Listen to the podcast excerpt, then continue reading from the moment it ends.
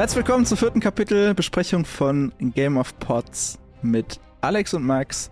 Heute zum Kapitel Eddard 1. Hallo Alex. Hallo Max.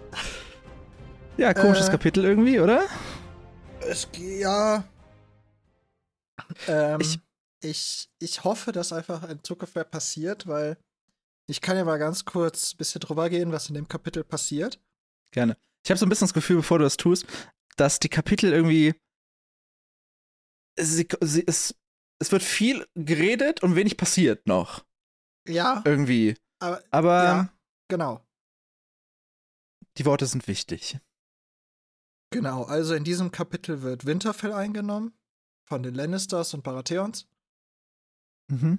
am Anfang kommt die Streitmacht, äh, wo Eddard auch sagt, also dieses Kapitel wird aus der Sicht von Ned Stark oder Eddard Stark halt erzählt. Und er berichtet am Anfang, wie einige bekannte Ritter, genannt werden zwei, einreiten. Zusätzlich äh, halt die anderen bekannten Lannisters, äh, der Gnome Tyrion und die Königin Cersei Lannister Samt Kindern. samt ganzer Brigade an Kindern, genau. Zusätzlich halt natürlich der König, äh, Robert Baratheon, mit äh, flankiert von zwei äh, Rittern der Königsgarde. Die hatten wir ja mehr oder weniger alle schon erwartet. Basierend auf dem Genau. letzten Also- Catelyn-Kapitel. Es kommen genau die, die von Catelyn Stark auch angekündigt wurden. Im letzten Kapitel, wo wir im Norden waren. Genau, also dann kommen die halt an. Ned begrüßt die. Dann passiert auch eigentlich nicht mehr viel, weil dann wird ein paar Etikette ausgetauscht. Die Kinder werden gelobt. Ja, das fand ich einen komischen Satz. Ja, Hier, Der guck Satz auf mein Kind, so- ist es nicht toll? ja, da, da habe ich mir wirklich gedacht, sind, sind Etikette nicht manchmal einfach scheiße. Auf jeden Fall, es passiert nicht viel. Es wird ein bisschen gesagt, wie toll die anderen sind und hallo und äh, tolle Kinder. Robert will dann aus einem zu diesem Zeitpunkt irgendwie nicht ganz erklärten Grund sofort in die Krypta. Was natürlich erstmal sehr komisch wirkt, weil man muss sich vorstellen, der kommt gerade im Norden an, da liegt überall Schnee, da ist arschkalt. Und das Erste, was der Dude will, ist, Alter, lass mal in den Keller gehen, wo es noch kälter ist. Weiß nicht. Aber wir werden ja erfahren, warum. Genau, also das kommt auch in einen Kapitel noch. Zu diesem Zeitpunkt ist es ein bisschen komisch. Er wird auch von seiner Frau äh, Cersei, die sagt auch, mach mal nicht. Die möchte das eher nicht so, sondern sie sagt halt, lass uns erstmal aufwärmen, das von der Reise erholen. Robert schaut sie dann aber nur einmal an und das reicht auch, um sie ruhig zu stellen. Sie wird dann Das hat mich gewundert. ja, sie wird halt sofort von ihrem Zwillingsbruder in den Arm genommen. Vielleicht hat der da auch was gerochen und wollte halt dafür sorgen, dass halt nicht direkt ein Streit entsteht. Ja. Wäre jetzt meine Interpretation. Ja, wir werden ja gleich, werden gleich drüber reden, warum ähm, das ein, glaube ich, ziemlich logischer Streitpunkt in der Beziehung sein wird. Ja, und auch warum dass die Beschwichtigungsgeste von Jamie Lannister eine wahrscheinlich nicht unübliche ist. Ja. Genau, dann steigen die beiden alten Freunde, also Robert und Ned, steigen allein in die Krypta hinab. Eine lange Wendeltreppe hinab, die dafür sorgt, dass Robert schon außer Atem ist. Dabei wird man, geht, halt, geht die Geschichte halt noch mal ein bisschen drauf ein, dass er früher ein sehr stattlicher, sehr muskulöser, sehr starker Mann war. Der Traum aller Einer Mädels. jeden Jungfrau. Wurde Jungfrau gesagt? Ich weiß Ja. es nicht mehr. Aber Naja, ja, also wirklich der ein Traum von einem Mann, wirklich. Sechs, sechseinhalb Fuß hoch. Hast du Mhm. nachgeguckt, wie viel das in Metern sind? 1,98 Meter. Exakt. Also wirklich ein. Gerundet. Und äh, also an die zwei Meter und muskelbepackt, also absoluter Schrank, absolute Maschine. Hat ja auch mit einem Hammer gekämpft, den Ned kaum heben konnte und Ned wurde ja jetzt auch nicht gerade als Schwächling beschrieben. Definitiv nicht, nein. Aber Robert Baratheon ist anscheinend wirklich eine absolute Maschine Gewesen, gewesen, gewesen, gewesen. gewesen. gewesen. Das jetzt, wird hier hat sehr er, jetzt hat er betont. seinen Umfang, den Umf seinen Umfang des Körpers, seiner Körpergröße angepasst. Hast du das nachgerechnet? Nein, aber. Das habe ich gemacht. Okay. Wenn wir davon ausgehen, dass er sehr, sehr, sehr dick ist und eher rund, und wir nehmen mal einen Kreis, hätte der Kreis 60 Zentimeter Durchmesser. Und ich Das glaube, ist- das, das, ist, das ist gut. Stattlich. Wenn wir davon ja. ausgehen, dass er, dass er ähm, vielleicht auch ein bisschen die Breite mehr geht als nach vorne und hinten, aber 60 Zentimeter ist schon gut. Das arme Pferd. Er hatte nur eins. Naja, auf jeden Fall. Die gehen halt in die Krypta. Robert ist halt sehr außer Form. Äh, Ja. Kommt sehr schnaufend und rot im Gesicht unten an. Und die beiden laufen dann an den Gräbern der Starks vorbei, weil alle Lords von Winterfell, das heißt alle Starks der herrschenden Familie sozusagen, werden in, de, in dieser Krypta begraben. Das stimmt nicht ganz, oder? Na, es Eigentlich werden nur die Herrscher begraben, ja, laut ja. Und Geschichte. Halt, Und Eddard hat eine Ausnahme gemacht für seinen äh, Bruder und seine Schwester. Ja, ich war mir da nicht so ganz. So habe ich es auch verstanden und ich war mir Ja. halt nicht sicher, ob Ned da einfach gesagt hat, fuck you all, weil das Ja, halt auch. Nicht, nicht ganz sein, sein Ding ist oder ob es dann vorher schon mal. Ich, ich fand es aber auf jeden Fall auch odd, weil es wurde halt eigentlich explizit gesagt, dass die Herrscher da liegen. Genau. Und dann liegen da halt. Ich habe irgendwo Ende- nachgelesen, dass es irgendwo mal gesagt wurde, dass Ned seinen Bruder und seine Schwester so sehr geliebt hat, dass er diese Tradition für die beiden gebrochen hat, um sie Ah, okay. genau da äh, neben ihrem Vater zu beerdigen. Wobei, was ja auch da nachher gesagt wird, ist, also sie laufen auf jeden Fall diese Krypta entlang und die, das letzte Grab, da wollen die halt hin, weil da halt Lord Rickard, Brandon und Lyanna liegen. Ja. Das heißt, sein Vater, sein Bruder und seine Schwester. Genau. Aber da wird ja auch gesagt, dass da schon die leeren Höhlen für ihn und seine Kinder liegen. Oder sind. Das heißt, Ich glaube, das sind einfach, das sind einfach viele leere Gräber, Nee, weil die die Gräber schon so. er und seine Kinder gesagt. Also ich habe es immer so verstanden, die haben einfach schon ultra viele Gräber ge gegraben, auch für mehr Menschen als schon vorhanden sind. Und die, dass die ihn einfach nach Bedarf füllen. Ähm, er sagt das mit seinen Kids, ja. Ist halt die Frage, ob er für die auch die Tradition bricht, wenn es das einmal schon. Vielleicht hat er die Tradition auf Dauer geändert. Ja, das Wir kann werden mal sein. sehen. Auf jeden Fall, sie wollen auf jeden Fall im, aktuell ja zu dem Grab. Vor allem will Robert ja zu dem Grab von Lyanna Stark. Weil sie die Frau ist, die Robert hätte heiraten sollen. Wäre sie nicht von Raegar geraubt worden. Und in diesem Zuge gestorben. Was ja tatsächlich auch der Grund für die ganze Rebellion ja war. Genau, da hatten wir in der Das- vorherigen Folge schon mal kurz Genau. drüber gesprochen. So als kleiner Reminder, dieser Raub von Lyanna Stark ist der Grund für den ganzen Shit, der da am Anfang passiert ist. Ja. Dann wird noch ein bisschen über die Geschichte halt dieses Krieges gesprochen, dass Robert halt Raegar am, also Raegar, der Sohn vom Mad King, äh, Er ist dem zweiten. Aerys dem zweiten Targaryen am Trident erschlagen hat. Beide extrem fähige Kämpfer, war wohl auch ein sehr hart erfochtener Kampf zwischen den beiden, den Robert dann anscheinend durch seine schiere Stärke gewonnen hat. Witzig fand ich die, die Aussage danach, dass sein der Rüst oder die Rüstung von Raegar so sehr mit roten Rubinen besetzt war, dass als er dann im Trident gelandet ist, die Soldaten beider Seiten aufgehört haben zu kämpfen und angefangen haben, diese Rubine zu sammeln. Da sieht man ja, dass die Soldaten eigentlich nichts gegeneinander haben, sondern ja, wieder. Das ist halt auch eine Frage, wenn, der- wenn der Kampf mehr oder weniger durch ist, also die das waren ja beides die Anführer ihrer Genau. jeweiligen Heere. Und wenn der Anführer fällt und da natürlich auch so eine Moral von der Truppe sinkt, äh, weil ja Raegar vermutlich schon der beste Kämpfer in deren Reihen war, würde man Absolut. sagen. Ob die dann, ob es dann schon praktisch einen Frieden oder einen, Aufge dass sie aufgegeben haben, gab, keine Ahnung. Nur diese, dieser, diese Schlacht oder dieser genaue Ort, wo die beiden aufeinander geprallt sind, wird ja seitdem auch die Rubinfurt genannt. Ja. Weil dort vielleicht immer noch Rubine aus dieser Schlacht von vor 15 Jahren liegen. Ja, es ist also es werden mehr es als vier gewesen sein auf dieser Rüstung, sondern eher mehr als vier, ja. Ich glaube, diese Aussage, ja, diese Aussage können wir treffen. ja, Regas Rubine größer vier. Genau, also dann trauert Robert halt um seine Liana, die er anscheinend extrem geliebt hat, weil wir haben ja schon vor der Krypta gesehen, dass er einen bösen Blick seiner Frau zugeworfen hat und da direkt Stille geherrscht hat. Also die beiden scheinen es nicht das liebevollste Verhältnis zu haben.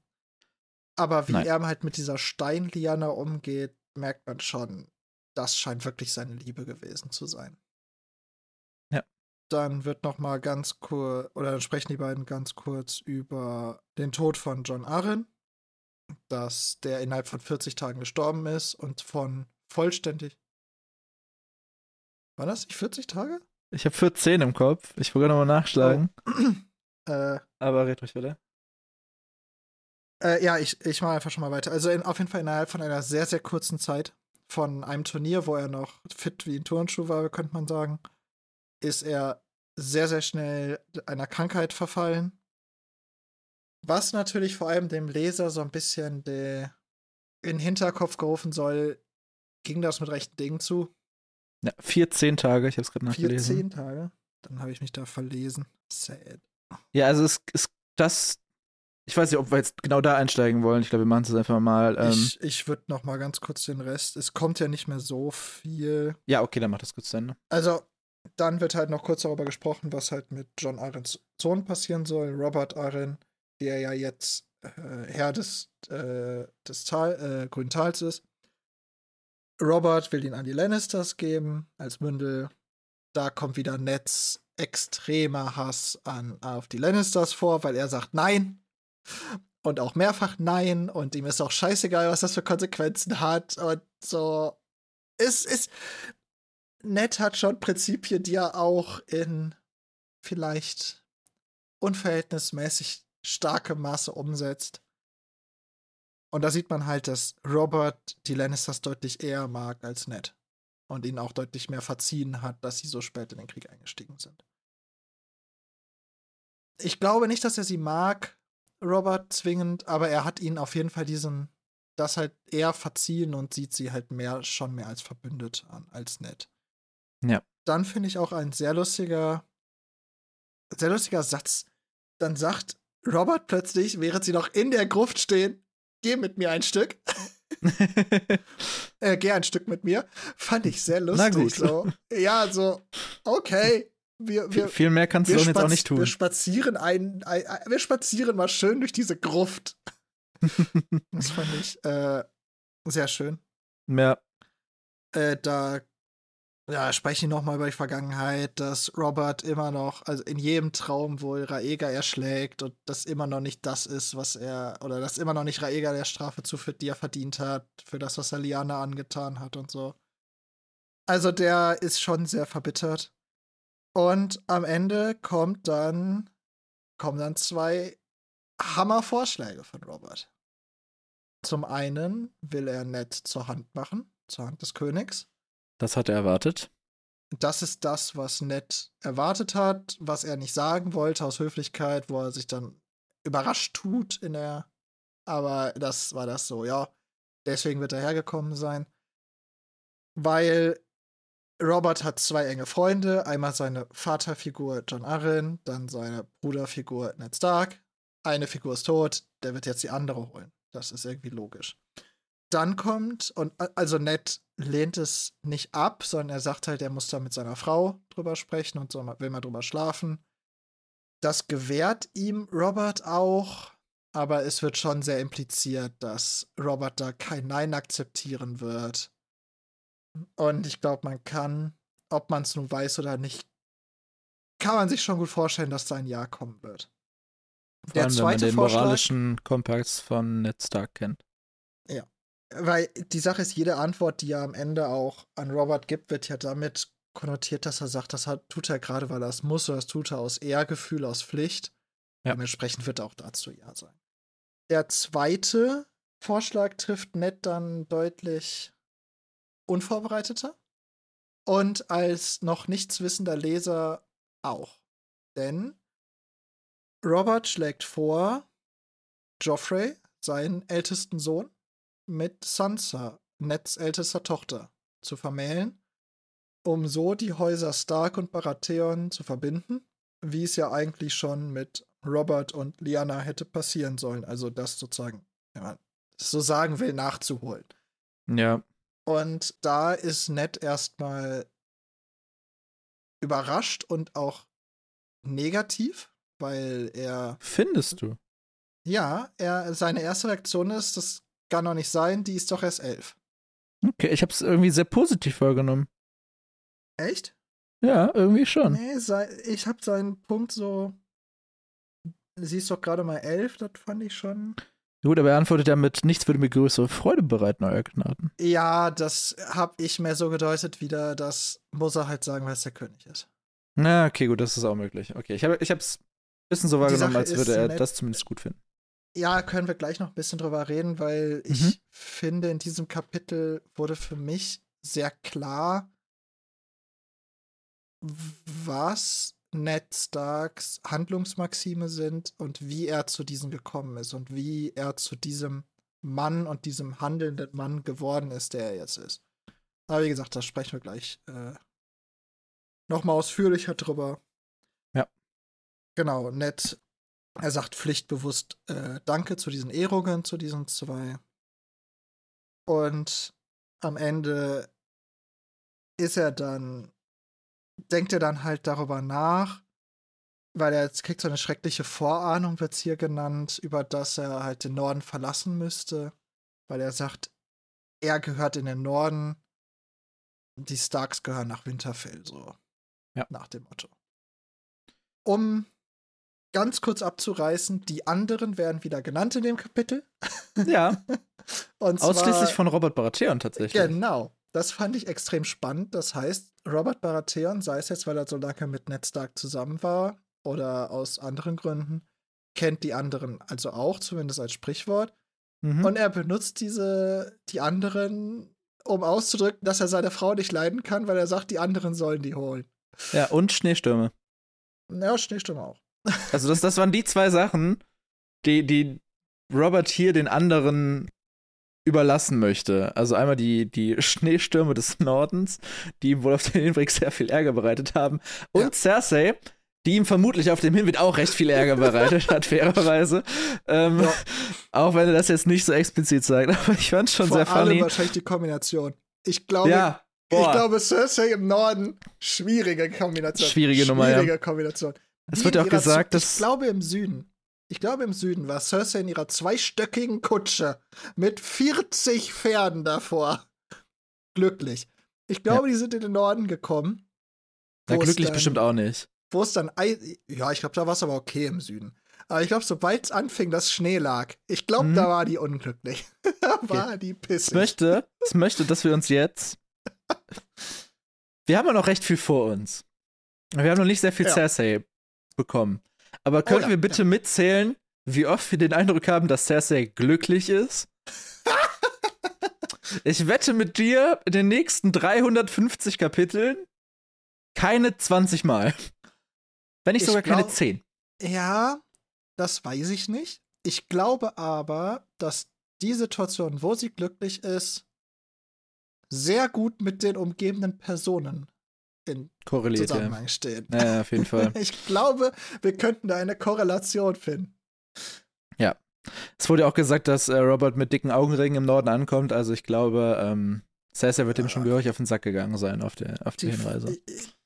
Die Frage ist, ob er die Augenringe erst im Norden bekommen hat oder ob er nicht dauerhaft mittlerweile Augenringe hat, weil er hat ja auch ein Doppelkinn ja. bekommen, hängende Wangen. Ich ja. glaube, der Mann ist ausgelaugt. Ich glaube, der Mann ist nicht zum Regieren geschaffen. Das glaube ich auch. Ja. Okay, Alex, wo wollen wir anfangen? Welches, welches Thema? Weiß ich nicht. Ähm, also, was, was ich. Ich hätte erstmal eine, eine Frage an dich, wo ich selber nicht ganz eine Antwort zu weiß. Okay. Und zwar gerne. sind Robert Baratheon und. Oder anders gestellt, werden Robert Baratheon und Ned Stark, wenn man die mal so als herrschendes Duo sehen würde. Nehmen wir mhm. an, Ned Stark nimmt die Rolle der Hand an, dann ja. sind die das herrschende Duo. Ja. Werden sie, weil sie beide ihren Job hassen, zu besseren oder zu schlechteren Herrschern? Ähm, so eine Richtung wollte ich auch eigentlich, äh, wollte ich auch drüber reden. Ich glaube, wir sehen beide Seiten der Münze. Weil wir haben einmal, glaube ich, Robert Baratheon, der keinen Bock hat zu herrschen und sich keine Mühe gibt zu herrschen. Mhm. Und deswegen ist, wird er ein schlechter Herrscher.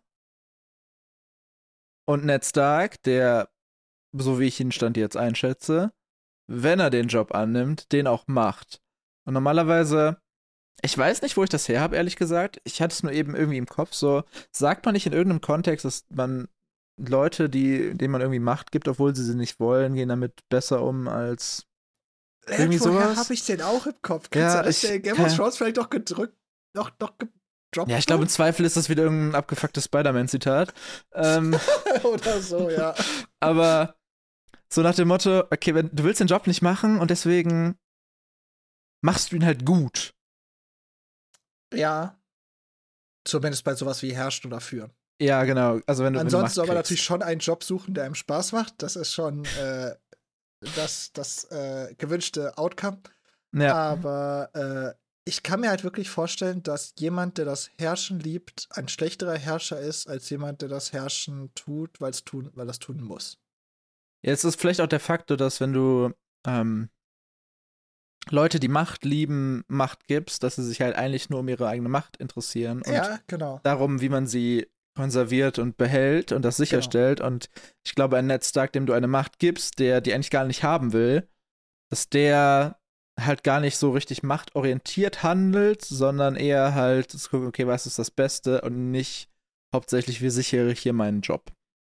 Ich denke, das wird so die, ja, die Kern, Kernkompetenz oder Kerngedanke dann von, von Ned sein in der Ausführung des Jobs als Hand sollte ihn annehmen. Aber äh, Robert Baratheon hat es ja scheinbar versucht, die letzten Jahre.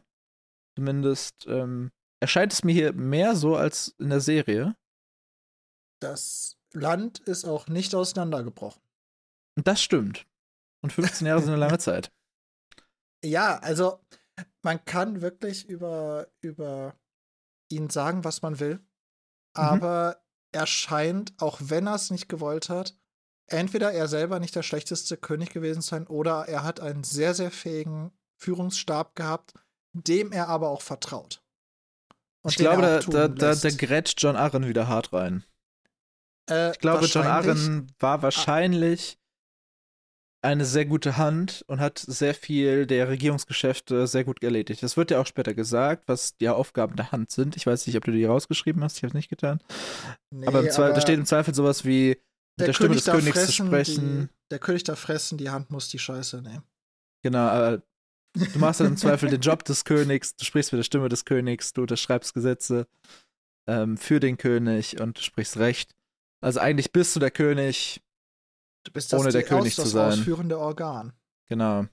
Also der, der, ja, aber gut, Gewaltenteilung gibt's ja eh nicht, aber du bist irgendwie alles. Du bist ja sowohl die Judikative als auch die Exekutive, als auch ein bisschen die Legislative. Sprach mit der Stimme des Königs, befehligte die königliche Armeen, unter, unterzeichnete die Gesetze des Königs, gelegentlich saß sie sogar auf dem eisernen Thron, um königliches Recht zu sprechen.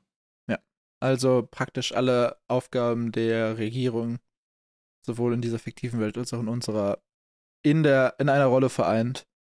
Das ist auf jeden Fall eine große Verantwortung. Und so wie ich Robert Baratheon einschätze, wird er davon nicht besonders viel gemacht haben, oder zumindest nicht besonders gerne. Oder gut.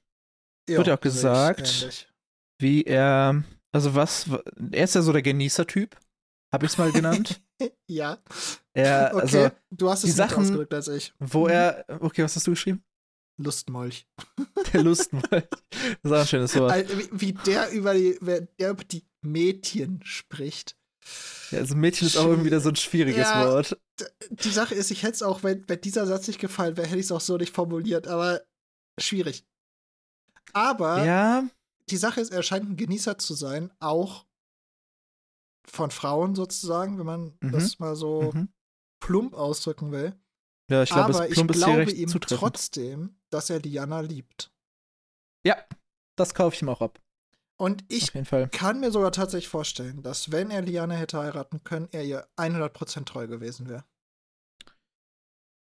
So wie der diesen Ja. Stein geliebt Ja. hat da in der Krypta, glaube ich, hätte er für sie wirklich alles aufgegeben. Ich meine, er hat einen fucking Krieg für sie angefangen. Theorie. In dieser Szene sehen wir mehr Zärtlichkeit Robert Baratheons Lyanna Starks Steinfigur gegenüber als in den letzten 15 Jahren Ehe zwischen ihm und Cersei. Äh, ja, und allen kommenden Jahren. Und allen kommenden Jahren. Vermutlich auch. Ja. Also diese Ehe. Schwierig. Ist eine politische. Rein politische. Ja. Aber wir haben ja vor zwei, drei Folgen schon mal über Ehe gesprochen. Und zwar über die von Ned und Catelyn, Mhm. die eigentlich auch eine politische Ehe ist und Mhm. eigentlich auch keine, die jetzt irgendwie mit Liebe oder so hätte sein können, weil wir auch in dem Kapitel nochmal lernen, dass eigentlich Brandon Das sie hätte heiraten Thema. sollen. Ja. Und diese politische Ehe dann offensichtlich aus rein politischen Gründen geschlossen wurde, dann halt mit Ned als nächstältesten männlichen Erben des Hauses Stark. Und bei denen funktioniert's ja. Ja, die Und beiden. Das scheint kommen- bei, bei, bei Robert und Cersei eher nicht so der Fall zu sein. Nee, also Catelyn und Ned. Sie sagen ja selber, sie haben gelernt, sich zu lieben. Ja gut, aber sie hatten eigentlich exakt gleich lang Zeit. Ja, aber die beiden haben. Die beiden kommen halt miteinander aus. Ob es jetzt wirklich Liebe ist, was sie füreinander empfinden. Man, könnte ich mir schon vorstellen. Kann man drüber streiten. Ich glaube, wenn du, wenn du 15 Jahre lang da mit, der gleichen Person zusammen bist, Ja. mehrere Kinder hast und das irgendwie das auch willst, Genau. dann kriegst du also, das schon Aber die beiden sind auf jeden Fall. rein. Die beiden sind, wie wir auch schon gesagt haben, die beiden sind im Adelsbereich in Game of Thrones, sind die beiden schon eine Musterehe. Ja. Und ich kann mir vorstellen, dass das, was Robert und Cersei haben, mehr so in die Richtung geht von dem, was bei vielen anderen auch ist. Und das ist halt eine geschlossene Ehe, die im Zweifel, wie man ja hier hört, Sansa soll mit elf Jahren verlobt werden. Äh, Im Zweifel wirst du in dem Alter verlobt mit einem Ja. Jungen, den du gerade das erste Mal in deinem Leben gesehen hast. Und dann sollst du mit dem das dein Leben lang glücklich werden. Kann Schwierig. klappen, muss nicht. Also, Ned dürfte ja um die 20 gewesen sein, als er verlobt wurde. Nee, Ja, dann jünger, wahrscheinlich. weil, äh, Es ist nicht Ach 15 so. Jahre her und die Rebellion, der ist 35. ja, aber es wurde ja gesagt, dass Brandon 20 war, als er gestorben ist. Mhm. Und, es, und Ned kann erst danach verlobt worden sein. Wahrscheinlich ziemlich schnell danach. Ja, ich glaube, Und Ned war 15 ja Jahre jünger. ist das, der, die, das Ende der Rebellion her und ich glaube, die wurden Anfang der Rebellion verlobt, also vielleicht noch Das zwei Jahre kann Differenz. Also-. Also, es war auf jeden Fall in einem deutlich gesetzteren Alter, ja. Ja, als jetzt hier Sansa, wir wissen, Sansa ist elf ähm, und wir wissen nicht, wie alt Joffrey ist. Vermutlich. Ich Knapp habe mich mal gespoilert, weil ich es auch nicht mehr wusste. Er Okay. soll wohl auch elf sein. Werden wir Auch aber elf. wahrscheinlich noch äh, ausfinden. Okay. Ja. Wobei er auch als großer Junge beschrieben wird. Das war jetzt eine kurze Suche von mir, ob er auch elf ist, weil ich gucken wollte, wie ekelhaft diese Verlobung ist. ja, da hast du jetzt we- wenig Anstößiges gefunden vom Alter her.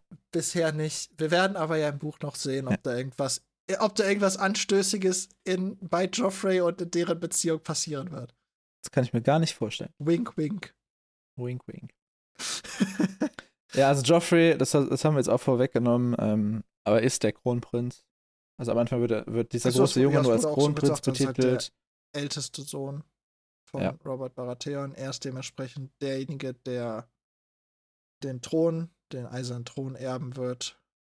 Genau. Äh, ein sehr hochgewachsener Junge.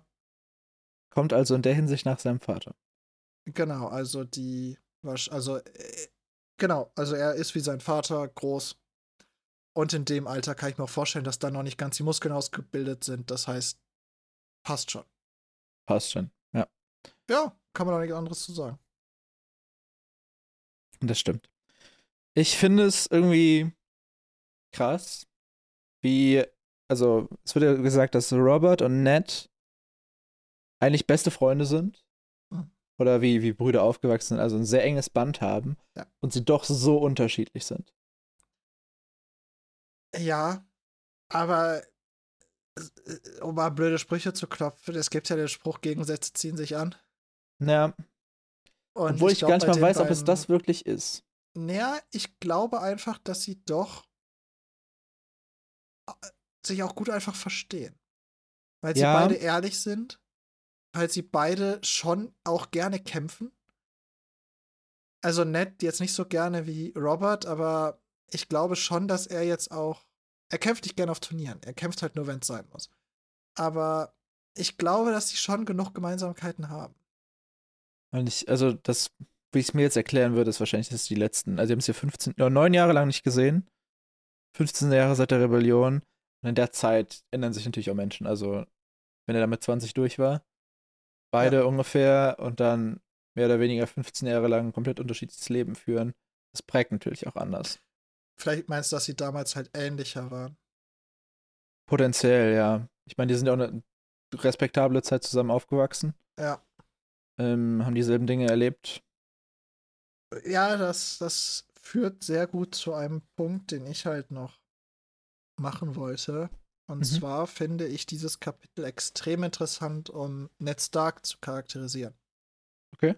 Denn ähm, nachdem ich dieses Kapitel sehr ausführlicher jetzt für die Folge hier gelesen habe, ist mir aufgefallen, wie das Ned Stark nur in Positionen ist, die er nicht will. Das, sein gesamtes Leben, wo er im Moment ist, will er nicht. Er hat die Frau seines Bruders, er hat die Position seines Bruders, er wird gerade vorgeschlagen, die Hand des Königs zu werden. Seine Schwester ist tot. so, wenn man ehrlich ist, sein gesamtes Leben äh, oder sozusagen ab dem Punkt, wo sein Bruder gestorben ist, weil er sagt ja auch, sein Bruder wurde dazu erzogen zu herrschen, er nicht. Was mit ihm geworden wäre, er wäre wahrscheinlich irgendein Ritter geworden oder im Zweifel der Nachtwache beigetreten, so wie Ned drauf ist. Ähm, aber Brandon hätte jegliche Position, die Ned hat, hätte Brandon bekommen sollen. Ja. Und Ned hat sie aus Pflichtbewusstsein übernommen. Und ich glaube, dass diese Entscheidungen aus Pflichtbewusstsein ihn sehr geprägt haben, auch auf Dauer. Also ich würde nicht sagen, dass er prinzipiell unglücklich mit dem ist, wo er jetzt ist, aber auf jeden Fall ist sein Leben nicht so verlaufen, wie er gedacht hätte, dass es wird. Und er hat wahrscheinlich viele Dinge gemacht, die er nicht unbedingt am Anfang wollte. Also ich würde zum Beispiel, die, die, die Ehe mit Catelyn war sicherlich nicht so geplant. Ich will jetzt aber nicht sagen, dass er damit jetzt unglücklich ist, dass es so passiert ist. Ähm, okay, ja, du hast recht. Nur die Umstände, also, die dazu geführt haben, genau. er ist, er ist in jede dieser Situationen unglücklich reingegangen, vor allem weil ja. die Gründe für diese Situation unglücklich waren. Ob ich mittlerweile ist er, hat er sich wahrscheinlich mehr damit abgefunden und auch sein Glück da drin gefunden. Aber sowohl Lord von Winterfell zu werden, als auch Captain Stark zu heiraten, war beides, beides basiert darauf, dass sein Bruder gestorben ist. Ja, und sein Vater. Also, und, auch, ja. Genau, und sein Vater. Ja. Ja, Eris Targaryen kommt nicht gut weg. Ähm, in der allgemeinen ja. Erinnerung hier. Äh, Nein. Ja, das ist relativ grauselig, was der mit äh, Brandon und Rickard Stark macht. Also Brandon wird hier explizit genannt. Ich weiß gar nicht, ob Rickard schon gesagt wurde, was mit dem gemacht wurde. Ich glaube, wir äh, haben das schon mal gesagt. Ich sag mal so. Also, egal was da noch kommen sollte, aber zu sehen, wie der eigene Sohn erdrosselt wird, ist schon Ungünstig. Grausam. Ja, schon. Können also, beide, also, es wird halt erzählt, also, der König Elris II. Targaryen hat halt den Kopf von äh, Brandon Stark gefordert und der wurde dann auf sein Geheiß hin erdrosselt. Mhm. Und ähm, das vor den Augen des Vaters. Ja. Das, ähm, ja, es spricht nicht für den letzten Targaryen-König, den wir ähm, kennen. Oh, das wird jetzt auch spannend. Wir haben letzte, letzte Woche angefangen zu ranken. Eris Targaryen über oder unter Viserys Targaryen auf der. Dafür kennen wir ihn noch zu wenig. Das stimmt. Also ich sag mal, also, okay.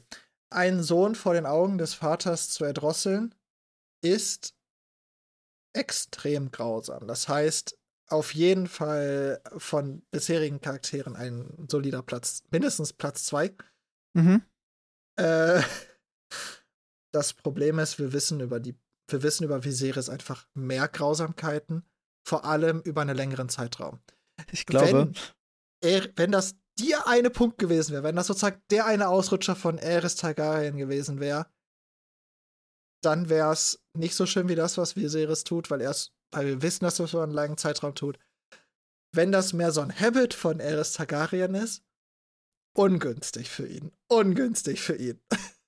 Ich glaube, wenn wir diese Liste wirklich konsequent weiterführen, ranken Nein. wir am Ende einfach nur noch äh, juristische Grausamkeiten und Vergehen nach ihrer Härte ein und deren Summe. Ähm, Ich weiß auch nicht, ob wir das weiterführen sollten. Ist Leute vor den Augen ihrer Väter erdrosseln jetzt wirklich schlimmer als Misshandlung in der eigenen Familie? Psychisch und äh, Psychisch und körperliche. körperlich? Ja, ich, ähm, ich glaube, wir sind die falschen Leute, um ein Rechtssystem Ja. aufzubauen, auf jeden Ja. Fall. Grausam. Beide schlimm. Ja. Der Apfel fällt nicht weit vom Stamm. Ähm, ich würde sagen, beide aber wirklich schlimmer als. Ich habe seinen Namen schon wieder vergessen aus dem. Aus Waymar. Royce. Ja. Waymar Royce. Beide auf jeden Fall schlimmer als das, was wir von Waymar Royce können, oder? Ja, Waymar Royce war einfach nur ein Arsch, aber halt Ja. mehr auch nicht. Ja, einfach nur ein Unsympath, aber, aber er Ja. hat wenigstens jemanden erdrosselt und wirklich und keine Kinder Zumindest wissen wir es nicht. teilbar. Zumindest wissen wir es von ihm nicht. Ja, gut, wir wissen auch nicht, was Ned Stark in seiner Freizeit tut. Kinder enthaupten wahrscheinlich. nee, was auch immer er ähm, davor tut. Ja. Ja, Eris Targaryen, ähm, kein guter Mann. Nee. Aber Ned ist eigentlich in alles in seinem Leben so ein bisschen reingerutscht. Wenig geplant. Ähm, viel einfach passiert. Könnte man argumentieren, ist es bei Robert Baratheon ein bisschen, äh, nein, eigentlich nicht, ne? Er war der älteste Sohn. Und die Rebellion war eine aktive Entscheidung, die zu treffen. Gut, nein, also Robert Baratheon wäre wahrscheinlich sehr viel glücklicher gewesen, wenn Lyanna nicht entführt worden wäre und er einfach Lord von Sturm äh, End hätte sein können. Äh, oder Sturmcup? Weiß nicht mehr. Äh, Ja, ich, ich glaube, es ist Storm Cup auf Deutsch. Ich habe mir. Was habe ich ähm, denn rausgeschrieben hier? Ich habe es mir leider nicht rausgeschrieben. Sturmsend. Sturmsend. Storm Äh, Cup habe ich schon mal gehört. Ja, egal. Auf jeden Fall, er, ich glaube, Robert Baratheon hätte einfach nur Lord sein wollen mit seiner geliebten Frau an seiner Seite. Deswegen, ja, er ist auch in Situationen gerutscht, die er nicht wollte. Auf jeden Mhm. Fall. Auf einem Level. Aber es waren ja auch Stark. irgendwo aktive Aber- Entscheidungen. Genau. Also, er wurde von ungewollten Situationen dazu getrieben, das zu tun, aber nicht. Aber er wurde nicht gezwungen zu rebellieren, zum Beispiel. Das stimmt. So. Und Ned Stark wurde ja zum Beispiel in die Rebellion. Ja, er hat sie, glaube ich, relativ freiwillig mitgetragen, weil es ja auch seine Schwester war. Aber Ja. er wurde da schon mit reingezogen und dann halt auch mit, mit seinem Bruder. Das war halt alles sehr viel, sehr viel mehr ein Fluss, den Ned Stark nicht beeinflussen konnte. Definitiv. John Arryn, Guter Mann. guter Mann. Ja, du hast eben schon gesagt, er starb extrem schnell. Ja. Ich habe mir aufgeschrieben hier, äh, Bindestrich Sass. Äh, warte, wie habe ich es mir aufgeschrieben? Ähm. Das finde ich nicht. ich habe mir zu viel aufgeschrieben. Ja, ist da was im Busch? Ist da was im Busch?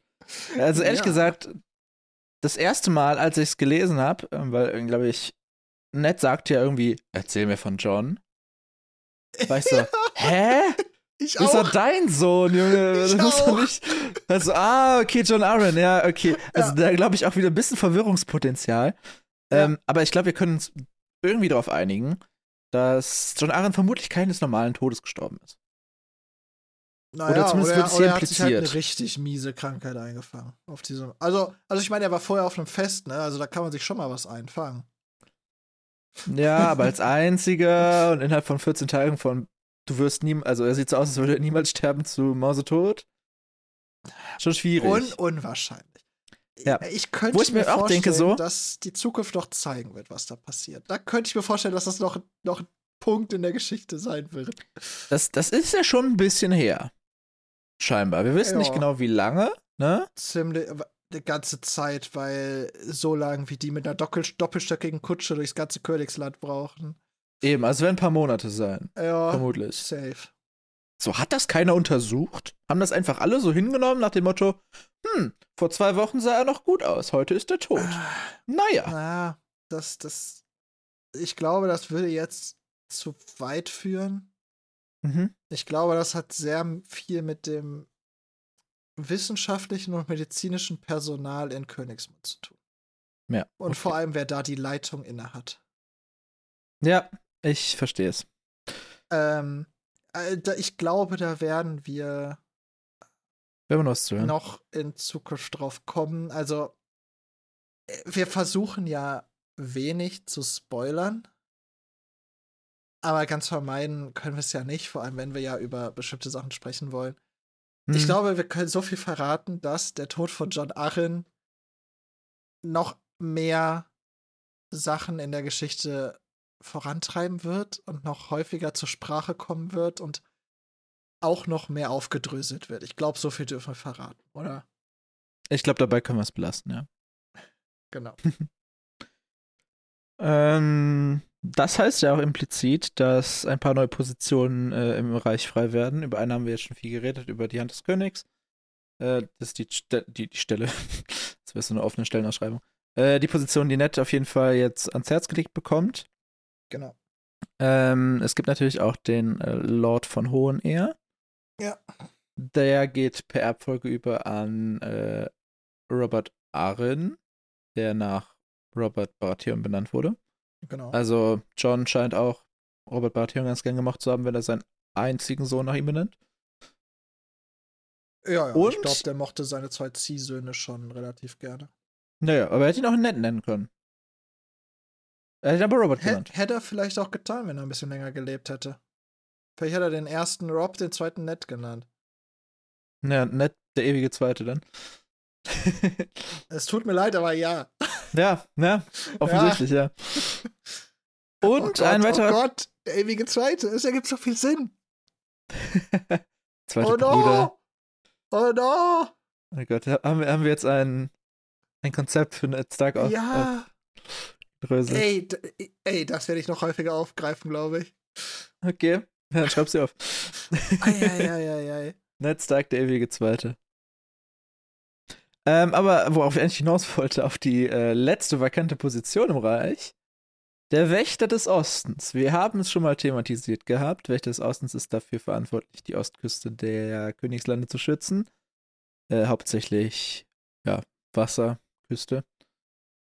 Und äh, diese Position hätte man jetzt gedacht, würde auch an Robert Aaron übergehen. Aber das scheint hier nicht passiert zu sein. Und das hatte ich gar nicht auf dem Schirm aus der Serie. Muss ich sagen.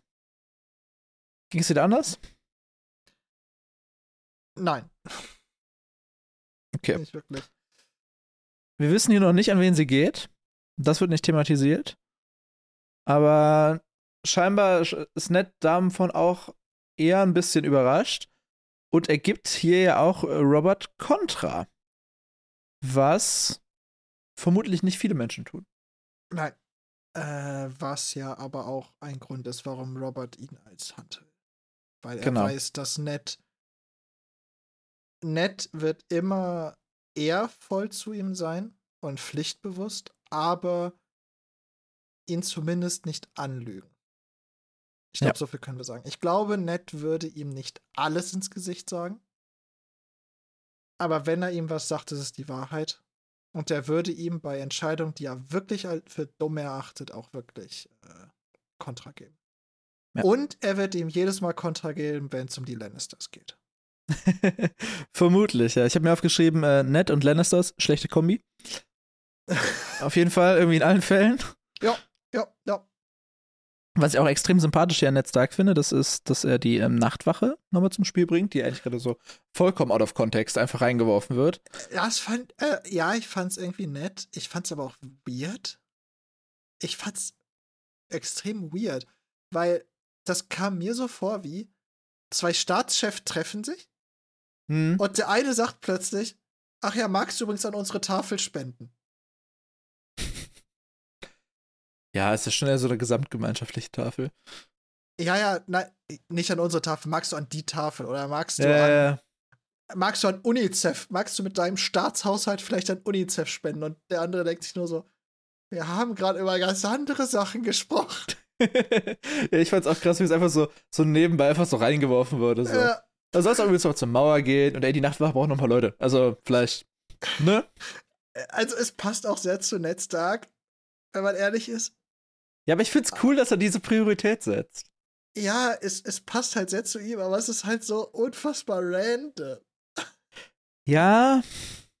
Ja, ja, ja. Ja. Das stimmt. Das stimmt. Alex, ich hab. Ich habe wahrscheinlich ein recht großes Fass. Ja, was, Was Ja, ich nicht weiß, ob 50 ich es auf, also aufmachen haben- sollte. wir haben nicht mal 50 Minuten auf der Uhr. Mach auf. Okay. Es kann sein, dass wir das rausschneiden. Nein, glaube ich nicht.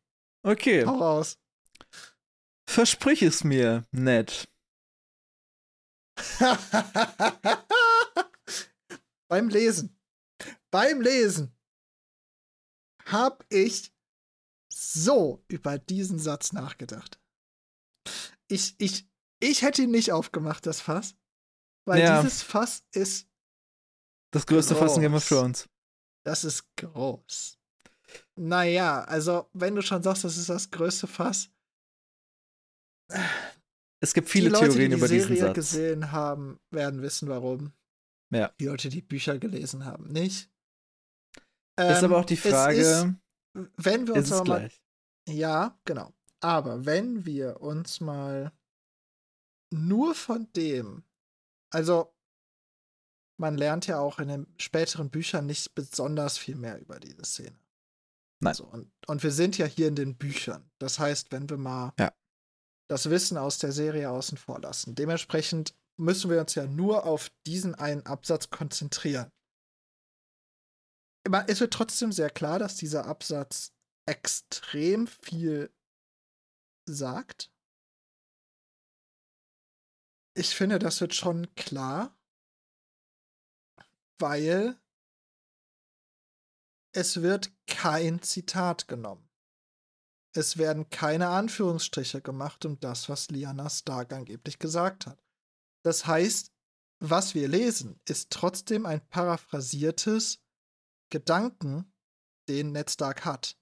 Dementsprechend wird ja schon impliziert, dass nicht, dass nicht exakt das ist, was sie gesagt hat. Entweder ver leicht verändert oder nicht alles. Ich, also da, da verlangst du dem Leser aber schon sehr viel ab, dass er das so fein in dem Moment unterscheidet. Ich, ich verlange es von uns ab, weil wir Ja. eine, über eine Stunde pro Kapitel darüber sprechen. ja, was ich so krass fand, also was, ich glaube, wenn ich es einfach runtergelesen hätte, einfach so straight runter, da fällt es nicht auf. da fällt es nicht auf, weil George. R. Martin es hinkriegt, diesen Satz einfach wunderschön in den Kontext zu zimmern. Ja.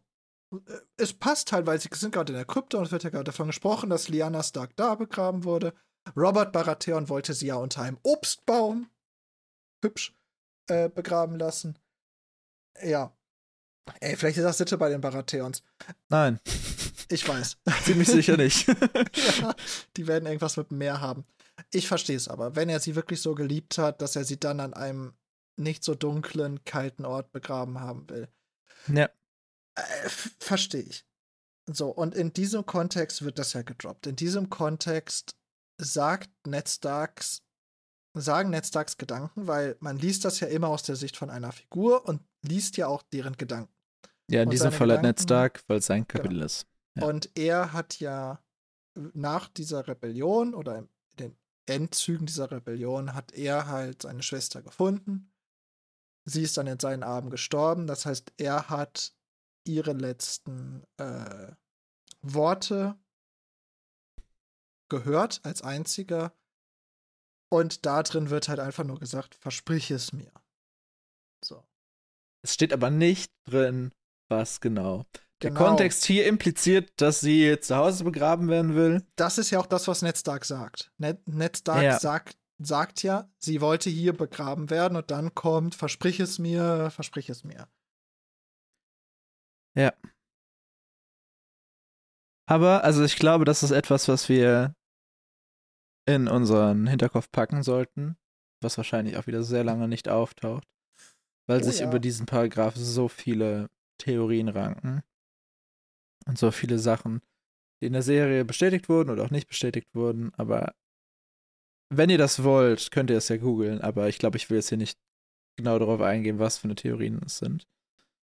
Und der andere Satz, den ich finde, der noch dazu passt, den Ned, wo der später über Ned gesagt wird, ist, nachdem Robert, der irgendwie gefühlt einen Paragraph lang über Rega raged, was für ein unwerter Mann er doch gewesen sei und dass er selbst über tausend, also wenn wir sagen, okay, der, der Typ hat ihn umgebracht, vor 15 Jahren. Und er Robert hat seitdem. Ja. ja, jede Nacht davon geträumt, ihn nochmal umzubringen. Ja. Sind wir bei, gerade sehr grob geschätzt, drei Jahre, tausend Tode? Das heißt, er hat ihn über 5000 Mal umgebracht in seinen Gedanken. Das erscheint ihm nicht genug.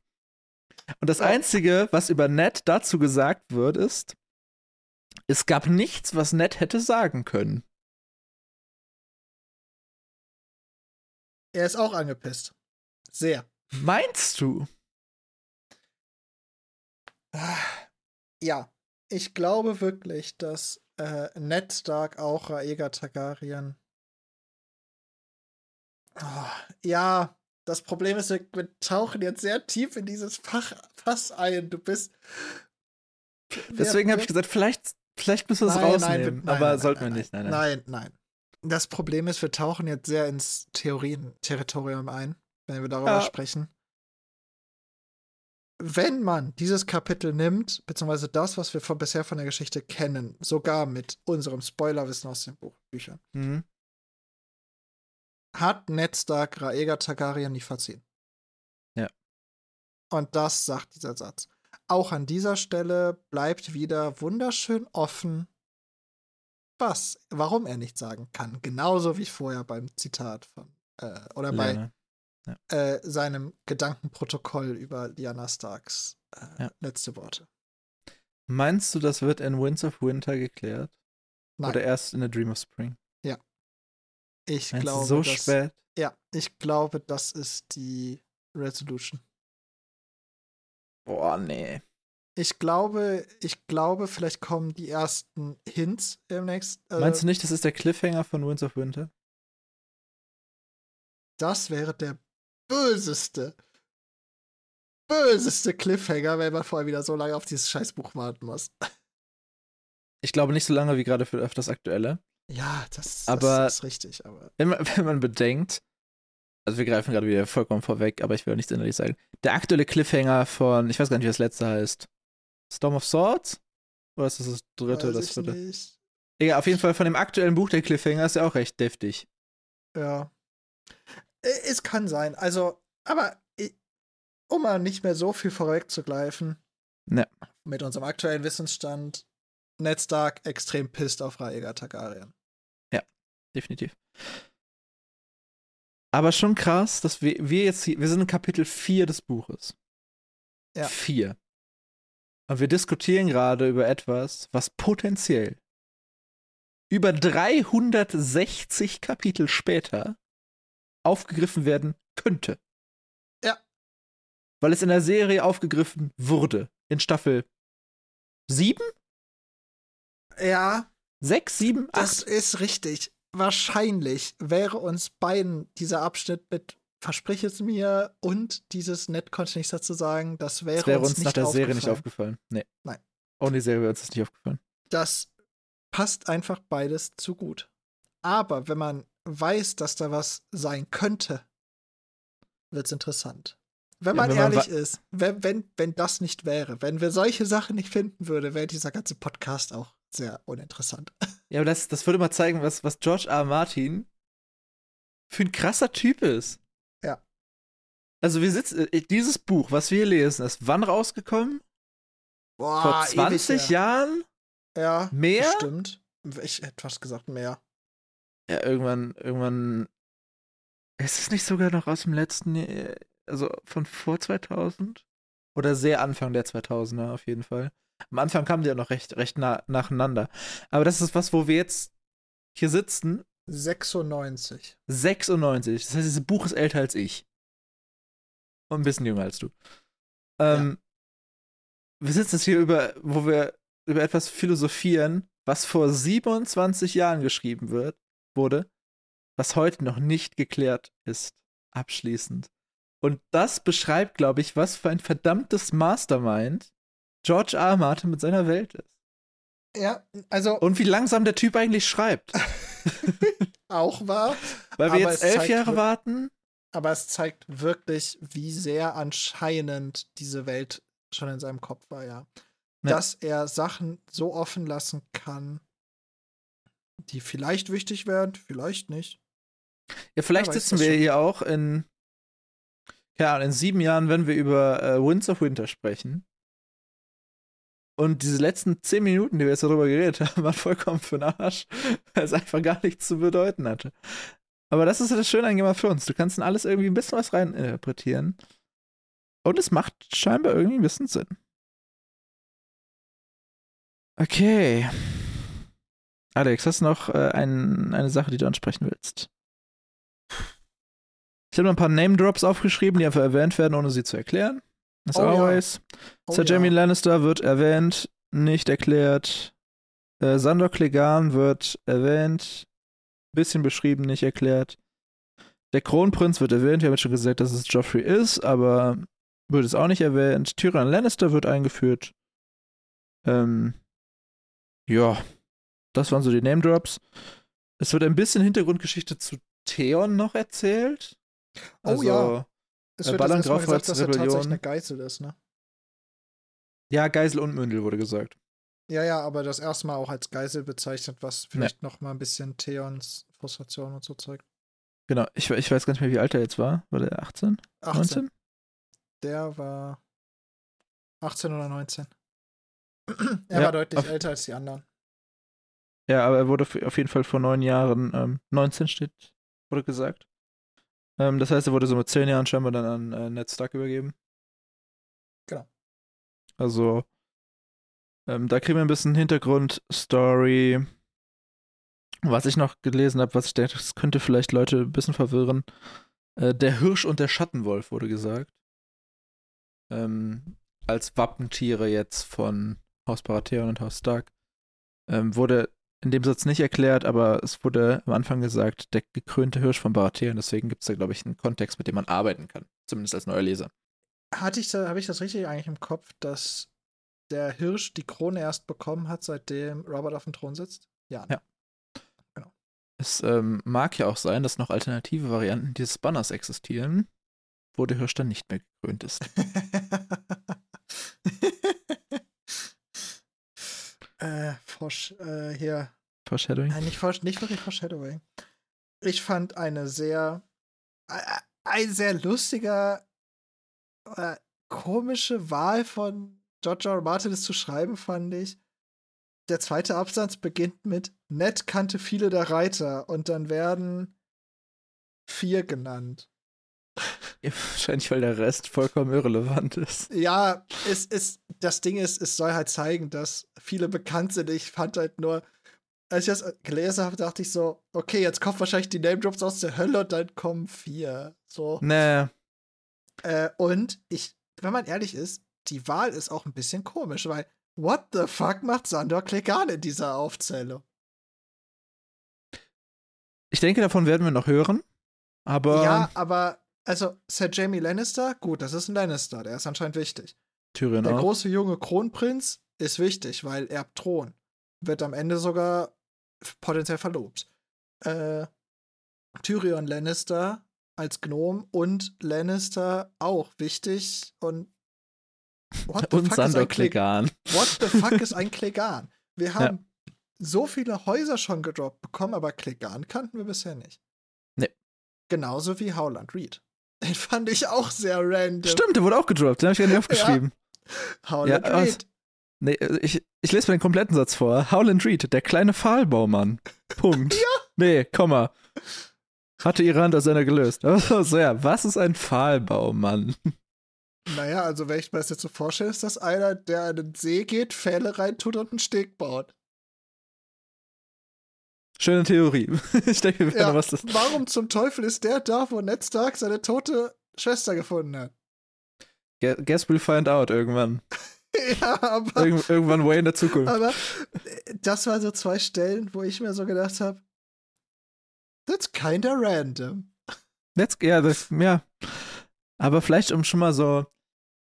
Ah, ich, ja, ich spoilere einmal ein bisschen. Äh, Wir werden ja noch andere Reads kennenlernen. Vielleicht deswegen? Ich weiß es nicht. Also entweder hat sich Joshua Martin wirklich schon extrem viele Gedanken gemacht am Anfang oder er hat sich einfach überlegt, ich nehme jetzt einfach irgendeinen Namen. Vielleicht, vielleicht hat er so einfach so eine Liste von coolen Namen, die er mal irgendwo drin einbauen wollte. So, Howland Tree, das ist ein drei Würfel gewürfelt Pfahlbaumann. Okay, na gut. Und dann, und dann musste er plötzlich in der Geschichte nachher damit weitermachen. Wenn die Würfel anders gefallen, wäre es einfach ein Steinmetz-Typ geworden oder so. Keine Ahnung. Und Ja. ich habe in diesem Kapitel ein neues deutsches Wort gelernt, obwohl ich das Buch schon mal gelesen habe. Okay. Unbill. Kannte ich nicht. Wo kam das denn vor? Das habe ich überlesen. Das sagt Ned Stark irgendwann zu Oh, doch. Robert. Ja, ich, ich habe es einfach überlesen und es hat mich nicht interessiert. Ich Ja. weiß es. Ja, ja. Ich hoffe, diese außergewöhnlichen spätsommerlichen Schneefälle haben euch keine Unbill bereitet. Ich war so, keine was? Ja, ich habe Google gefragt, Unbill ist ein gehobenes Wort für Unrecht, etwas Übles, was jemand zu ertragen hat. Ja. Auch sehr schön, äh, Substantiv feminin oder Substantiv maskulin oder Substantiv neutrum. Ja, Da hat die Ah. deutsche Sprache wieder gar keinen Bock gehabt, sich festzulegen. ja. Eine Abschlussfrage habe ich noch. Ich habe gleich Oder- auch noch was zum Abschluss. Einfach Ein, so eine, als, eine Beobachtung. lustig. Ned Stark sagt ja am Ende so nach dem Motto, kann ich ja bitte nochmal mit Catelyn drüber reden? Ja. Was ich sehr beachtlich fand, weil eigentliche Frauen in der Welt von Game of Thrones jetzt nicht so die er Entscheidungsträger sind. Meinst du, es ist nur vorgeschoben? vor? Ich, ich frag dich. Ich weiß. Ich glaub's nicht. Ich glaube nicht, ich glaube, dass er sie wirklich Ich fragen glaub's wird. auch nicht. Also ich glaube, er würde ihre Entscheidung nie über seine stellen. Ja. Aber ich glaube, er bezieht sie mit ein. Ja. So als, als Faktor. Okay, nächste Frage. Glaubst du, ähm, Robert Baratheon sagt, manipuliert Ned ein bisschen? Weil er ja sagt so, hey, unsere Beziehung ist viel mehr als das, was wir hier so Natürlich. beruflich machen. Also glaubst du, der probiert ihn absichtlich vorher so ein bisschen aus der Masse herauszuheben, damit er dann ja sagt zur Hand des Königs? Oder glaubst du, das ist wirklich nur so Real Talk? Vielleicht Oder ist es. Strategie? Ich glaube, es ist kalkuliert. Ich glaube, es ist auf jeden Fall auch kalkuliert, was er sagt, ja. Okay. Habe ich auch keine Antwort drauf gehabt, ich wollte einfach nur deine Meinung. Was glaubst du denn? Äh, Also eigentlich wirkt Robert Baratheon für mich aus meiner Erinnerung und aus dem, wie ich ihn jetzt hier kennengelernt habe, eigentlich nicht wie ein kalkulierter Typ. Ah, doch, wenn er was Ah. will, glaube ich schon. Aber ich kann es mir vorstellen. Ich glaube, wenn es um Strategien in der, in Anführungsstrichen, Kriegsführung geht, schon. Ja. Und ich glaube, dass er das auch ein bisschen als Kampf sieht, vielleicht. Ich glaube, wenn Robert Baratheon will, kann der ganz clever sein. Ich glaube, er will nur meistens nicht. das ist eine gute, gute Charakterbeschreibung. Ich glaube, er könnte auch echt gut herrschen, wenn er wollte. ja, will er aber nicht. Genau. Äh, Ach so, ich, ja. Oh, das habe ich ganz vergessen rauszuschreiben. Das, mu das muss ich nochmal raussuchen.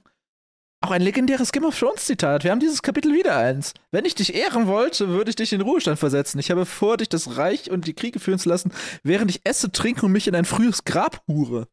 Ja, Killer.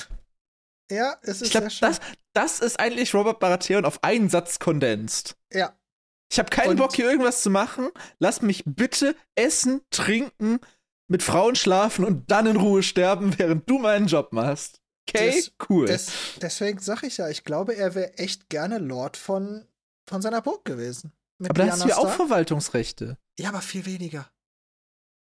Da weiß ich Da nicht. fällt es nicht so auf, wenn du nicht herrschst. Solange dein, solange, solange bei dir Ruhe herrscht und deine Abgaben stimmen an König, da kümmert dich gar nichts. Ja, gut, aber von unten kommen ja auch Leute und wollen irgendwas. Ja, aber es ist halt auf einem ganz anderen Level. Ich glaube, er hätt, hat schon Bock, auch Macht zu haben. Ja, aber Sturmkopf Aber halt ist ja nicht schon so die dieses. zweite Politikebene eigentlich. Ist es ja? Ja, aber ich glaube, darauf hätte der Bock. Ich glaube, der hat Bock auf Macht. Wirklich. Meinst ich glaube nur, dass er nicht auf dem Level Bock hat. Ich glaube, er möchte Ja. nicht zwölf Stunden am Tag Bit, Bitsuche machen, sondern nur sechs. ja. Verstehst du, was ich meine? ja, ja, vielleicht. Vielleicht tue ich ihm da Unrecht, aber ich, ja. Ne, ich glaube, du tust ihm nicht unrecht. Ich, ich glaube, und ich kann mir auch, also, das ist jetzt auch wieder sehr spekulativ. Ich kann mir auch vorstellen, dass er in den ersten Jahren ein wirklich guter König gewesen sein könnte und einfach verbraucht wurde. Weil er hat sich auch freiwillig auf den Thron draufgesetzt. Ja. Der hätte sich auch mehr mit Ned streiten können. Ja, aber scheinbar gab es ja nie so richtig das. Nee, es Die- die gab diese Implikation. stille Übereinkunft, dass Robert halt mehr der Macht besessen ist. Und ich kann mir vorstellen, dass er am Anfang vielleicht sogar Bock hatte, König zu sein, weil es halt so eine hohe Machtposition ist, aber irgendwann hat er einfach gemerkt, Alter, das ist mir zu viel, ich habe keine Zeit für meine Huren. das ist fucking Äh. anstrengend hier. Ja. ähm, ich habe noch, noch äh, eine Sache gesehen, und zwar, es wird mal wieder gesagt, wie unfassbar groß der Norden ist. Mhm. Hab ich mir auch aufgeschrieben. Und zwar sagt äh, Robert nochmal, die ganzen Leute im Süden vergessen immer, dass du die gleiche Bürde trägst wie alle anderen zusammen. Mhm. Das ist natürlich nicht ganz richtig, weil das ist nur flächenmäßig, nicht einwohnermäßig. Ja. Weil danach wird ja auch direkt gesagt, dass der Norden extrem leer ist. Robert sagt den schönen Satz, wo ist dein Volk? Mhm. Und Ned sagt daraufhin, die haben sich wahrscheinlich alle verkrochen, weil König ist weird. Ja, aber das, das ist auch so ein. äh, Also, Starks können echt keine Witze. Bis jetzt. Nein. Äh, äh, Du fandst es auch sehr lustig. Ich habe ich hab zu, dem, zu dem Kapitel aufgeschrieben, Ned Stark ist wahrscheinlich der, der, der humorbefreiteste Mensch auf der gesamten Erde Mhm. und die Nordmänner kommen direkt dahinter. Ja, auf jeden Die Fall haben bis beide jetzt, keinen Humor. bis jetzt Close Call. Ja. Und Weißt du, worauf wir noch gar nicht eingegangen sind? Ich, ich würde dich, äh, bevor du das äh, droppst, das klingt auch nach einem größeren Thema, ich würde gerne noch eine sehr ketzerische, äh, sehr weit ausgreifende Frage stellen, Gerne. die, die einfach sehr spekulativ ist. Okay, okay. Wäre nett es lieber, wenn der Norden wieder eins wäre und er König des Nordens? Nee. Ich glaube nicht. Ich glaube nicht, dass Ned äh, Bock hat, ähm, in der ersten Politikreihe zu stehen. Ich glaube eigentlich, dass ihm Ja, die zweite Politikreihe schon ähm, zum reicht. Ich, Oder auch schon zu viel ist. Oder woher nimmst du deine Ähm, Frage? Genau, also es gibt äh, einen Absatz, wo das halt, also da sind sie gerade in der Krypta und es wird bis über die alten Starks gesprochen und da sagt, oder denkt er, die ersten Lords von Winterfell waren so hart gewesen wie das Land, über das sie herrschten. In den Jahrhunderten, bevor die Drachenherren über das Meer kamen, hatten sie sich niemandem unterwerfen müssen und sich selbst zu Königen des Nordens gemacht. Fand er das damals gut oder findet er es so besser? Ich habe darin jetzt noch keine Wertung erkannt, um ehrlich zu sein. Ich glaube, das ist erstmal so eine, so eine History Explanation. Okay. Also du hast es mehr so als neutral gesehen. Ne. Okay. Genau. Äh, ich wollte auf die Kutsche hin, die du ja auch so schön, schön sogar dargestellt hast in den Notizen. Was Ja, für ein äh, fucking Brecher ist diese Kutsche? Also, dass die Lannisters jetzt nicht besonders dezent auftreten, könnte man an schon ihrer goldenen Haarfarbe ableiten. Aber komm, du, du hast es eben so schön durchgegangen. Erzähl es einfach nochmal. Es war so schön. Was? Was? Äh, also, die ist einfach zweistöckig. Das heißt, man muss, sich, man muss sich einfach einen fucking Doppeldecker-Bus aus London vorstellen. Wahrscheinlich etwas breiter, weil Kutschen ja üblicherweise, vor allem wenn sie so hoch sind, musst du eine Kutsche breiter bauen, damit die auch nicht umkippt und so. Hm? Äh, also, Und wenn man bedenkt, dass sie nicht durch das Tor von Winterfell passt, wird sie jetzt Genau. auch nicht schmalspurig sein. das noch dabei, weil Winterfell gilt ja auch als eine der größten Burgen. Oder die größte? Weiß. Nee, Harrenhal ist ja größer. Äh, Ja. Aber Winterfell ist fucking groß. Das heißt, das Tor von Winterfell wird auch gut groß sein. Das ist einmal insane als Kutsche. Mhm. Und das zweite, 40 fucking Pferde. In vier Reihen. Na, wisst- das steht da nicht. Da steht er nicht? Nee. Was habe ich dir jetzt eben einfach geglaubt, als du es gesagt hast? Äh, ich habe mir einfach überlegt, normal, also die meisten Kutschen werden ja von zwei Reihen, also zwei Spalten sozusagen gezogen. Und ich habe mir einfach überlegt, wenn man das machen würde, wären es 20 Pferde hintereinander? Never. Hm. Ja, also das Ding ist, muss schon echt groß sein. Was ist das für ein Biest? Wie fucking groß ist die Kings Road? Und ja, zwar überall. Obwohl Kings Road ja auch eher so ein bisschen euphemistisch dargestellt ist. Das ist eigentlich eher ja, so schon, aber, aber die muss überall breit genug sein, damit dieses Gespann von Pferden plus dieses Monster von Kutsche durchpasst. Oder haben die da Holzfäller vorgeschickt, damit die ein nee. paar Bäume kloppen? Niemals. Das ist viel zu aufwendig. Nee, ja, ein paar Bäume kloppen ist zu aufwendig, genau. Ja, äh, weißt du, wie lang diese Strecke ist? Wenn du da die komplette Strecke nee. Bäume kloppen musst, wirst du bekloppt. Äh, ich weiß es halt nicht. Ich finde ich find das einfach so, das ist einfach dieser Gigantismus. Das geht, äh, das geht nicht in meinen Kopf. Ja, ist also George R. Martin gut beschrieben. Ja, da hat er sich was Gutes ausgedacht. Ja, was ich, bis heute in der Realität scheinbar auch noch nicht umgesetzt wurde, wenn wir keine, keine Informationen zu doppelgeschossigen Kutschen finden. Ich bin gespannt, ob wir noch mehr von solchem Gigantismus einfach so am Rande gedroppt bekommen. Weil die wird in einem Satz erwähnt und danach nie wieder. Ja. Das einzige, wo das, der, das einzige, wo es im Prinzip einen Einfluss darauf hat, dass diese Kutsche doppelgeschossig ist, ist, dass sie nicht durchs Tor passt und deswegen Cersei mit ihren Kindern laufen muss. Ja. Was natürlich Aber meinst du, die passt nicht von der Höhe oder von der Breite? Beides. Ja? Breite könnte vielleicht passen, gerade so, aber Höhe wird halt schon hart. Doppelgeschossig ist viel. Ja gut, aber was ist doppelgeschossig? 4 Meter? 4,50? Also die werden schon Fünf? mindestens, also schon über zwei Meter für einen Raum haben, wenn die Lannisters das sind. Und das wird ja auch noch einen gewissen Abstand zum Boden haben, weil Kutschen, naja. wie du ja schon gesagt hast, Kings Road ist optimistisch dargestellt. Das heißt, das wird mindestens einen halben Meter vom Boden weg sein, wenn nicht einen Meter.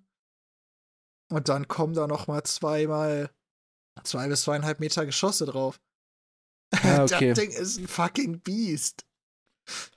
Das, es gibt einmal, wo wir ja eine ähnliche Kutsche sehen im äh, Medienkosmos, wo ich mich zumindest dran erinnere.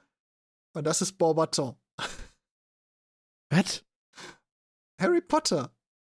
Ach, ach so, ja, ja, ja, ja, ja, ja, ja, stimmt. Die, die, die französische kommt ja auch mit so einem Biest an, an Kutsche da an. Ja, aber die ist halt bestimmt verzaubert oder so. Ja, eben. Da ist das, da ist das alles ein bisschen okay. Aber hier denkt man, also bei Game of Thrones ist ja alles ein bisschen realistischer gehalten. Hm? Äh, so, ich weiß nicht, hast. Okay, du siehst gerade aus, hättest du noch was. Ich habe einen schnellen Gedanken gehabt in Anlehnung an die letzte Folge. Äh, Robert Baratheon wäre ein Gryffindor. Punkt. Ja. Er ist dumm und mutig. Ja, exakt. Und jetzt haben wir die komplette Harry Potter Community gegen uns aufgebracht, weil du dumm und mutig gesagt hast. Perfekt. Alex. Stehe ich zu. Stunde 16 auf der ja, Uhr. Ja, ein, eine Sache würde ich noch eben oh, einbringen. Ja, geht mhm. ganz schnell. Okay. Es wird mal wieder gezeigt, wie tief die Verbundenheit zwischen äh, Starks und Schattenwölfen ist, weil jeder Stark in der Krypta hat einen Schattenwolf zu seinen Füßen. Aus Stein. Aus Stein. einen echten, so. angekettet. angekettet seit tausenden von Jahren. Ja. Dann hätte man auch argumentieren können, dass die Starks Schattenwölfe hassen. Aber ja. Äh, und, und jedes und jede dieser Steinfiguren hat ein Eisenschwert auf seinen Knien. Oder hatte mal. Oder hatte die es, ersten schon, schon ja, aber, aber, auch nur, weil es verrostet ist. Ja. Das ist schon echt eine coole Tradition. Ja, Über, aber. Bei anderen Häusern lernen wir da nicht so viel drüber. Ja, aber die, die Gräber sind ja auch versiegelt, ne? Ist mhm. das auch, ist das auch was, wo wir, wo wir uns dran erinnern müssen, wa? Einzel? Vielleicht, vielleicht auch nicht. Das ist sehr spekulativ. Okay, da habe ich auch eine Frage. Glaubst du Ned Stark an Geister? Ja. Okay. Nimm ich so hin. Glaubst, glaubst du, dass er an Geister glaubt? Keine Ahnung, er hat so ein bisschen fragend dahin gesagt, als wäre er sich nicht so ganz sicher. Ja, ich, ich, ich glaube aber im Norden sind die schon ein Level abergläubischer als alle anderen. Ja, gut, aber die anderen hat er ja abgetan, dass die noch existieren. Ja, da bin ich mir aber auch nicht so sicher, ob er da wirklich da glaubt oder ob er so für Kettle gemacht hat. Na, okay. Um stark zu wirken. So. Ich, bei Ned Stark weiß ich bei vielem nicht, ob es wirklich das ist, was in ihm vorgeht oder ob er was sagt, weil er weiß, dass er es sagen muss in seiner Mhm. Pflicht. Da bin ich mir nicht sicher. Spannend. Sehr. Da werden wir auf jeden Fall noch mehr von sehen. Vielleicht auch im nächsten Ach, Ned Stark Kapitel. bleibt uns erhalten. Ned Stark bleibt uns äh, zumindest für ein weiteres Kapitel erhalten. Äh, es hört nicht auf mit neuen POV-Perspektiven. Nächstes Kapitel geht äh, über John, und zwar nicht John Arryn, sondern äh, Jetzt John Schnee. alles. Ich finde es sehr schön, dass es nur John heißt und wir in diesem Kapitel nur über John Arryn waren. Das heißt, man Ja. denkt doch eigentlich an John Arryn. aber der So, ist ja schon vielleicht- tot. Das macht ja gar keinen Vielleicht ist Sinn. er ja nicht tot. Oh, vielleicht ist er auch nicht tot. Dann, dann nehmen wir das doch- einfach als, als Brücke für die nächste John Folge. Arryn. Vielleicht ist ja das ja doch John Arryn, aus dessen Perspektive will gucken. okay, wir hören nächste Woche aus der Perspektive des mysteriösen Johns. bis dahin, macht's gut und bis nächste Woche. Tschüss.